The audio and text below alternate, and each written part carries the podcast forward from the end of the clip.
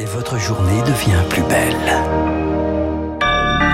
Soyez les bienvenus si vous nous rejoignez sur l'antenne de Radio Classique. Nous sommes le mercredi 5 octobre et il est 7h30.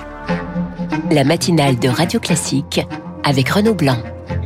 Et l'essentiel présenté par Charles Bonner à la une ce matin. Bonjour Charles. Bonjour Renaud, bonjour à tous. À la une ce matin, une compétition de sport d'hiver en plein désert. Ce sera en 2029 dans une ville qui n'est pas encore construite. Les Jeux asiatiques d'hiver attribués à l'Arabie Saoudite en plein débat sur la Coupe du Monde de football chez le voisin qatari.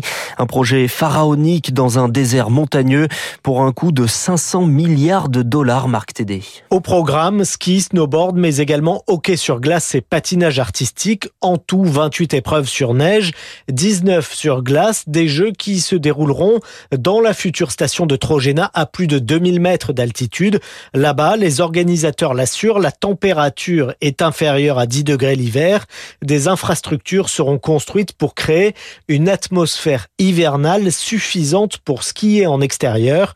Il en va du prestige de l'Arabie Saoudite, détaille Pascal Boniface, directeur de l'IRIS et spécialiste de la géopolitique politique du sport. L'Arabie saoudite a déployé une stratégie tout azimut de diplomatie du sport et d'organisation sur son territoire d'événements sportifs pour montrer que c'est un pays ouvert et pour euh, améliorer son image.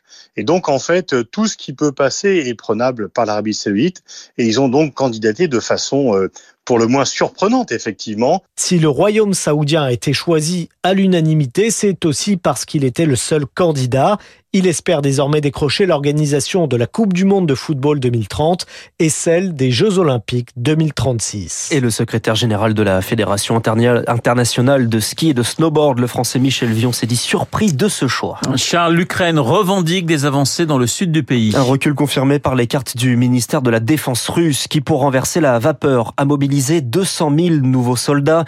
Une mobilisation partielle qui a fait fuir le pays à plus de 250 000 personnes selon les services secrets russes. Et dans les médias, des critiques apparaissent sur l'efficacité de l'armée. C'est un début de prise de conscience pour Nicolas Tenzer, professeur à Sciences Po. De plus en plus de Russes se sentent concernés directement par cette guerre. Ils voient que cette guerre n'est en aucune manière justifiée. Les défaites sont quand même massives. Bien sûr, euh, les propagandistes à la télévision peuvent plus être aussi allants que par le passé dans le soutien à l'armée russe. Donc il y a cette conscience, mais aussi la volonté de ne pas rejeter tout sur Poutine. Il s'agit de trouver un bouc émissaire qui est euh, l'armée russe, beaucoup plus que le pouvoir à proprement parler. Et sachez que Patrick Chauvel, reporter de guerre, sera la star de l'info de Guillaume Durand à 8h15 pour revenir sur ce conflit. Un conflit aux multiples conséquences dont la hausse des prix de l'énergie, moteur de l'inflation et de conflits sociaux. C'est le cas dans les raffineries. 5 des 7 présentes sur le territoire sont à l'arrêt à cause des grèves et certaines stations-service se retrouvent en rupture de stock. C'est le cas notamment chez Total. Trois de leurs raffineries sont à l'arrêt. Benjamin Tangy est délégué syndical CGT. Moment où il y a une mobilisation importante, Total Energy annonce 2,6 milliards d'euros de dividendes supplémentaires, là où nous, on demande seulement 10% de revalorisation salariale. Entre 2017 et 2023, c'est une perte de pouvoir d'achat de près de 10% qu'on subit. Nous, on a ras-le-bol de vendre notre force de travail moins cher que ce qu'elle vaut, surtout au niveau du secteur pétrolier qui dégage des bénéfices euh, voilà, astronomiques. Donc, euh, ça suffit de donner toujours aux actionnaires et insuffisamment à ceux qui créent les richesses. Benjamin Tanjou par Eric Kioch. Grève dans le secteur du nucléaire également.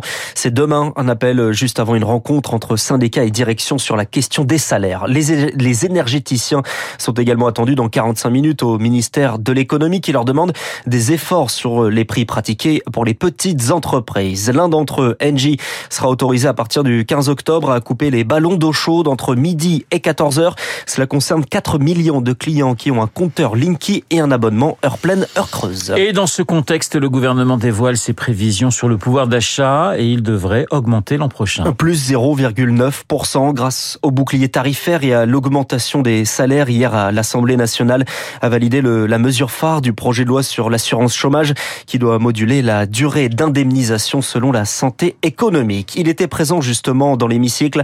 Julien Bayou a fait sa rentrée avant de se rendre pour la, avant de prendre pour la première fois la parole sur le plateau de télévision. Sa collègue Sandrine Rousseau l'a accusé de violence psychologique sur une ex-compagne.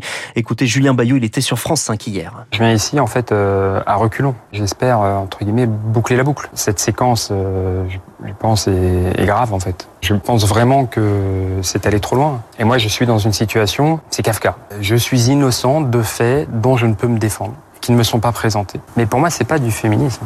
Et ben moi, je considère que ça a trait au macartisme. Le député Julien Bayou sur France 5 hier. Un millier de policiers présents au square Forceval, lieu de consommation de crack dans le nord-est de Paris. Il est en cours d'évacuation depuis ce matin à 7 heures. Le compte n'y est pas. Le directeur, les directeurs d'EHPAD demandent plus d'embauches. Ils en réclament 20 000 pour l'an prochain. C'est près de 7 fois plus que les 3 000 prévus par le projet de loi de financement de la sécurité sociale.